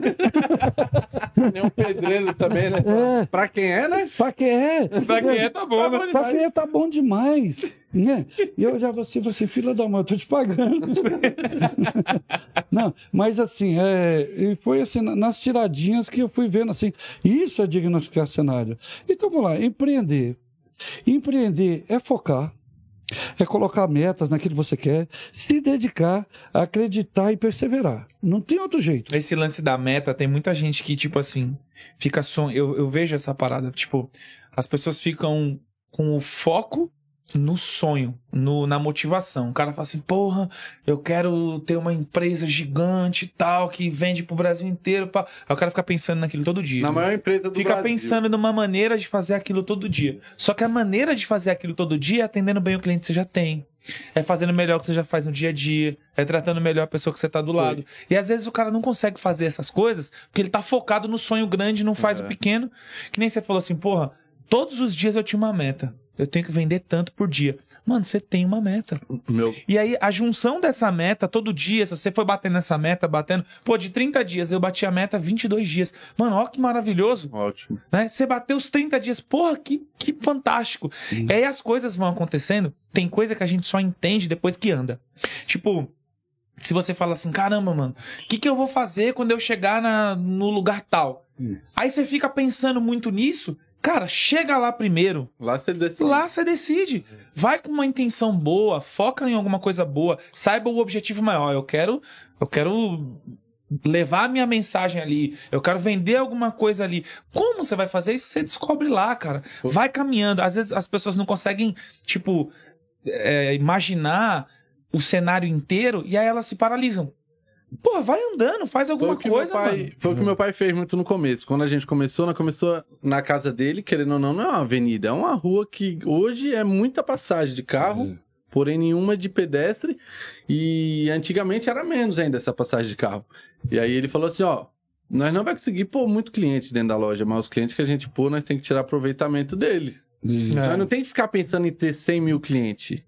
Pense em vender 10 mil para mil clientes, pra você ver se não dá, tipo... É, às vezes se Você você tem, paga. tipo, mil clientes, vamos supor, você- sua composição de loja ia ser outra. Você não ia ter vendedor pra cada um. Você ia tentar já, tipo assim, quebrar as objeções na gôndola já. Sim. Sei lá, ali, eu já colocar alguma observação da. Qual é a pergunta que o pessoal sempre faz sobre aquele Um produto? Coloca ela lá. É. Isso, exatamente. Já deixa um pré-pesado. pro cara passar, colocar ali. Não, é, com certeza. É uma outra Aí já vira logística, né? É. Que é uma coisa que É. não tá quase nada, né? O, assim, é, o que eu estou tentando, assim, ali na minha loja, é que quando a pessoa passar do portão para dentro, ele não se sentir num comércio repetitivo. O sentido da minha loja ele é o oposto de uma loja convencional. Os corredores são todos assim. Quando você entra na minha loja, você já tem que ir fazendo X. Para você atingir algum produto que você quer, você tem que passar por outro que você não foi buscar. Outra coisa, a minha loja, só os funcionários que não estão à venda, mas aceito proposta. Né? É. Pagando É, bem, né? Mas assim, você gostou daquele banquinho que eu tô usando no caixa? Mano, ele tem valor. Você tá entendendo? É ali, ó. Aí eu enchi as paredes de quadro, de artesanato, que já vem tudo de carona nas viagens dos dia quase que eu troquei um boné lá, devia ter trocado, velho. Boné com chapéu. Meu Ué. cachorro comeu o chapéu. Meu pai já vendeu, meu pai já vendeu até luz com lâmpada e tudo, pô. A Rose, a minha esposa falou uma vez, não, fácil. Eu, no início, quando eu abri a loja na frente, eu morava na casa ainda, Não só estava na garagem. né? É, eu coisa. morava na casa, no fundo e na frente. Chegou um vizinho lá e falou assim: pô, eu tô precisando de. Pode café? Não, não, eu tô, eu tô precisando de sardinha, eu preciso de duas latas de sardinha. Eu falei, eu tenho, peraí, eu vou pegar aqui no estoque. Fui lá na geladeira da minha peguei. Aí cheguei na minha mulher e falei assim: quanto que custa uma lata de sardinha no mercado? Ela falou, ela falou, falou então, sei lá. Cheguei e falei assim: aqui, ó, senhor falou assim, tanto. Ele falou assim, ô rapaz, você me salvou, não vou precisar descer lá embaixo no mercado. Aí eu montei uma pequena mercearia. Eu tenho um socorro lá hoje. Agora a minha mercearia socorre a minha casa. Né? Então você ver. Mas assim, a exemplo, os doces. Eu consegui fazer um rodízio de doce na minha loja. Já tem que comer o docinho aqui. né? Aí Pra eu tenho a uma- glicose, né? Pra dar uma glicose. Então, é, eu, o que eu queria é o cliente hoje procurando só aquilo.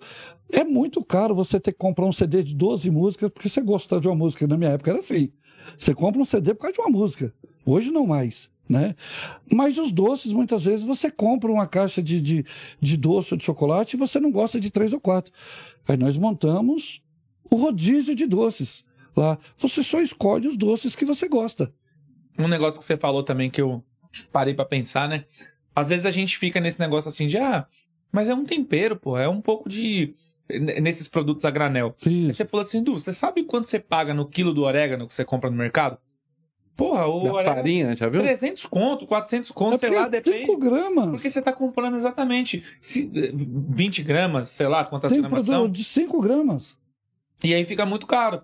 Você compra numa granel aqui, ou tanto você tá É. pagando? Tá pagando, sei lá, 20 reais no quilo, 10 reais no quilo. Entendeu? É o que lá no outro lugar tá 300, 400 Tá, é reais. muito, muito fora. Né? Muito fora mesmo. Mas dessa conta a gente não faz, porque é o valor baratinho. Ah, tô É. pagando só 5 reais nesse pacotinho aqui, tá tudo bem. Acho que E comprando praticidade e embalagem. Exatamente. Mas às vezes você junta pra ir lá e comprar outras coisas, aí que tá, né? Mas você vai lá pra comprar o orégano, ele vai vender o, a bagaceira toda lá, olha lá. Não, não, mas é assim, vale muito a pena. Vou né? botar, quando eu começar a vender o, o sistema pras lojas de imóveis, É. eu vou botar você pra fazer um treinamento pra equipe de vendas lá. Que no caso a equipe de vendas sou eu, né? Então, é mais uma hora e meia dessa aqui. mas eu, esse aqui eu já tô anotando aqui um monte de coisa, velho. Não, mas é aquilo lá mesmo. O, o vendedor, ele tem que sentir o cenário, ele tem que entender o cliente, e ele tem que convencer o cliente que ele não está enganando o cliente. Pô, é, não, esse ele está negócio é foda. surpreendendo o cliente. Quando o cliente se sente enganado, velho, é a pior merda. Acabou com a É venda única, né?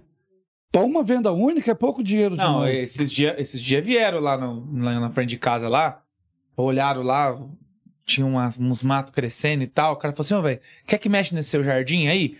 Aí eu olhei e eu tava sem dinheiro. Falei, rapaz, olha, Deixa pra lá, né? deixa esse negócio quieto. Aí eu, mas quanto que fica? Aí o cara falou assim: ó, pra limpar aqui. Eu falei, só pra limpar, só quero que limpa só. Só tira esses matos aqui de volta, essas, esses arbustinhos aqui, O corta essa básico, árvore, né? tira. Fica 100 reais. Não, 150 reais. Certo. Aí eu olhei, mano, era trampo, hein, velho? Era trampo. Era uns meio-dia, mais ou menos. Aí eu falei, "Pô, pô, pode fazer. Aí os caras começou, É. veio quatro caras, mano. Quatro caras começou a trabalhar, trabalhar, trabalhar, trabalhar. Eu fiquei com. Tinha comprado marmita lá, na marmita fitness lá, dei quatro marmitas pros caras lá, come aqui, mano. E os caras, pau. E eu com a dó, rapaz. Eu pensei comigo assim, falei, mano, acho que eu vou dar uns 50 reais a mais, né? Pra ficar pelo menos 50 pra cada um aqui, né? Isso. Pelo amor de Deus. Só que nesse meio tempo o cara falou assim: ó, velho, pra pôr a grama aqui, né? Depois, precisa jogar um produto. Que aqui tá com. Aí mostrou lá um negócio lá na terra, tá com um negócio ruim aqui, né? Bicho, né? Precisa jogar um produto aqui, né? Aí eu, ele falou assim: ó, o produto é uns 35 reais, uns 45 reais, dá pra fazer uns 35. Aí eu falei: ah, Joga. pode jogar. Já tá aí, né?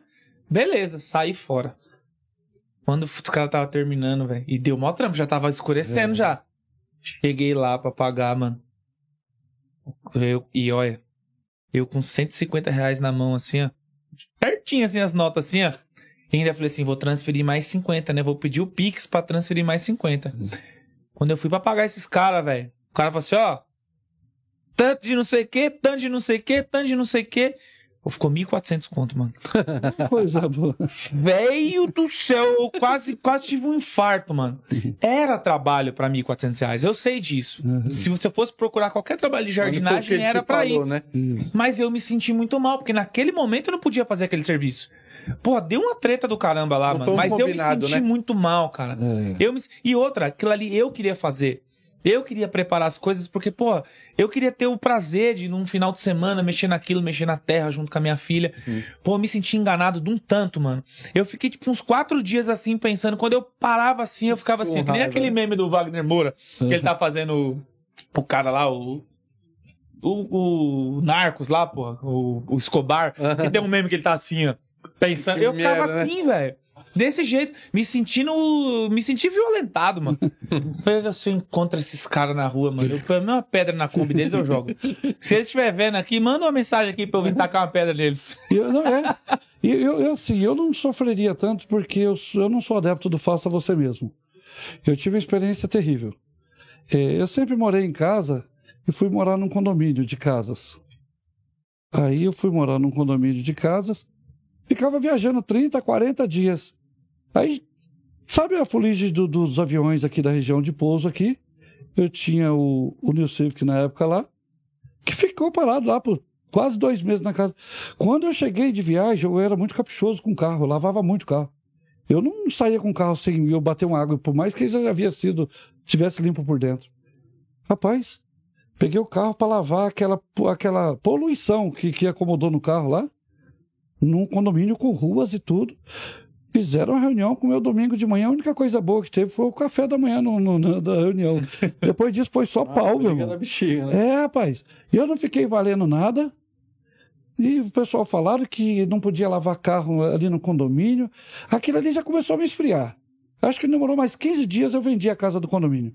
Porque eu falei assim, cara, eu sou Não muito. puder favor- lavar seu carro, É, né? Pô, a merda, Eu né, falei assim, cara, 40 dias fora, mano. entendeu? Você chega lá, não é que você tá, tá chegando de um sítio com o carro e, e sujando a rua com terra. Aquela fuligem que juntou num carro de- que fica na área descoberta. Falei, cara, eu paguei tantas coisas na minha ausência aqui, de sai e entra, de todo mundo vivendo condições que eu não pude viver. Eu não posso ter o privilégio de tirar a poeira de um carro que eu pago por essa vaga adicional aqui. Eu tinha, na época, eu tinha o Opala, tinha o Entrava carro da minha esposa. piscina, né, Ah, né? É, eu não, não sofri de nada. Aí eu voltei para morar em rua. Porque eu sou, eu sou Aí muito. nunca mais lavou um carro. Aí nunca mais lavei um carro. Eu apanhei ranço, mano. Eu nunca mais, eu, eu não tiro nem, nem poeira do carro mais. Ai, cara. E aí hoje eu tô, moro numa rua, posso lavar meu carro, não tem mais aquele desejo. Então, quer dizer, a vida da gente também, ela. é, Ela vai sendo feita assim de valores, né? Porque eu já falei na reunião, eu falei, gente, eu acho que uma lavagem de carro era o quê? 4, 5 reais na época? Caramba, vai tanto tempo assim? Faz, eu tô te falando. Agora é um eu, 60. eu já, eu já- hã? Não dá 10, 10 anos. É, eu, Mas era pouquinho, né? é o que eu queria falar para você. É irrelevante pagar para fazer.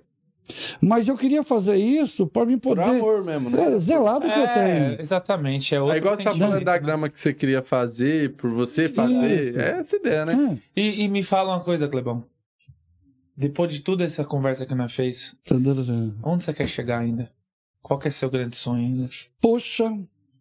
Então, eu fiquei minha vida inteira ouvindo falando de, de planejamento tático, planejamento estratégico para daqui 5, 10 anos. E nós estamos vindo aí de, de um período que ninguém conseguiu atuar no- nesse planejamento estratégico. Porque na vida da gente tem as ações externas, né? Então, o que de mais certo que eu sei, que no próximo ano eu tenho que honrar todas as dívidas que eu estou prometendo agora. né? Tudo que deve. É, mas assim, é porque assim, tudo que eu pude prometer, eu prometi. Porque eu quero ir na contramão dos pessimistas. Né? Ah, aqui tá, eu não estou passando crise, não, estou trabalhando muito. Nós estamos agora na época de expansão, minha esposa é recém-formada, né? De, na área de odonto, nós estamos montando o consultório dela. Talvez no próximo Pods nós podemos até estar vindo aqui falar desse consultório Opa! que está vindo para inovar a área de beleza bo- é, bucal e de e corporal aí na cidade de Guarulhos. Vou fazer um botox lá que eu faço. Aí, ó. Aí, ó. Tá vendo? com- Aí, ó, pode- agora eu já estou aceitando melhor essa ideia. Eu faço, eu faço. E, e aí o que acontece? Consolidar a nossa loja, não penso em expansão de mais lojas, porque três lojas mal cuidadas dá o mesmo faturamento de uma acompanhada. Né? É. Então, assim, de mais certo é tentar consolidar o que já vem acontecendo. Estou muito satisfeito. É, triste pelos acontecimentos que muita gente tiveram, como eu tive também na minha família, a infelicidade de perdas, né? Nós estamos atravessando uma crise muito séria no mundo, uma crise Mas- mundial, mas é que de falar assim que eu acredito muito que o melhor está por vir. A minha, meu espírito de esperança é acreditar que assim, que todo mundo vai sair mais forte do que está acontecendo. Porque você precisa de ter uma condição desfavorável para você valorizar tudo aquilo que você já tem que você não estava valorizando. Porque se eu não tivesse desempregado, eu não teria coragem de forrar uma caixa e sair oferecendo queijo. Então eu precisei chegar numa condição muito abaixo do meu nível de vida para me aceitar naquela condição. E o que eu desejo é que todos que tiveram, que perderam por algum, algum motivo aí nessa crise a sua autonomia financeira, Utilize isso para valorizar aquilo que você tem hoje de potencial humano e financeiro, familiar, a tua base religiosa, a tua crença. Coloca tudo isso em prática, porque quando a gente levanta de um tombo, a gente volta muito mais forte. É. Né? Show de bola, mano. Você é louco. Né? É isso aí, Clebão. É isso aí. Cara, muito, muito, muito obrigado Valeu, por vocês terem vindo aí. Foi um bate-papo gostoso demais. Pra Legal. aprender pra caramba, dar bastante risada. Começando aí Agora também, é né, só- mano? Agora. Agora é só fazer um churrascão depois lá pra nós e já era. Ô, rapaz, sim. Não, eu quero Gente, também né, agradecer. Obrigado, obrigado mesmo. junto. Não, eu quero agradecer. Foi um prazer. Obrigado aí, Participar pessoal da técnica né, aí. nova aí, ó. Você que não é Obrigado por tudo, tá? E depois na edição, quem sabe melhor, Diretor, né? a di- diretora, é, a um Bruna, efeito aí. A Bruna, a Bruna manja. É, a diretora, né? com nós. Né? Gente, é isso aí. Valeu, pessoal. Valeu. Um abraço.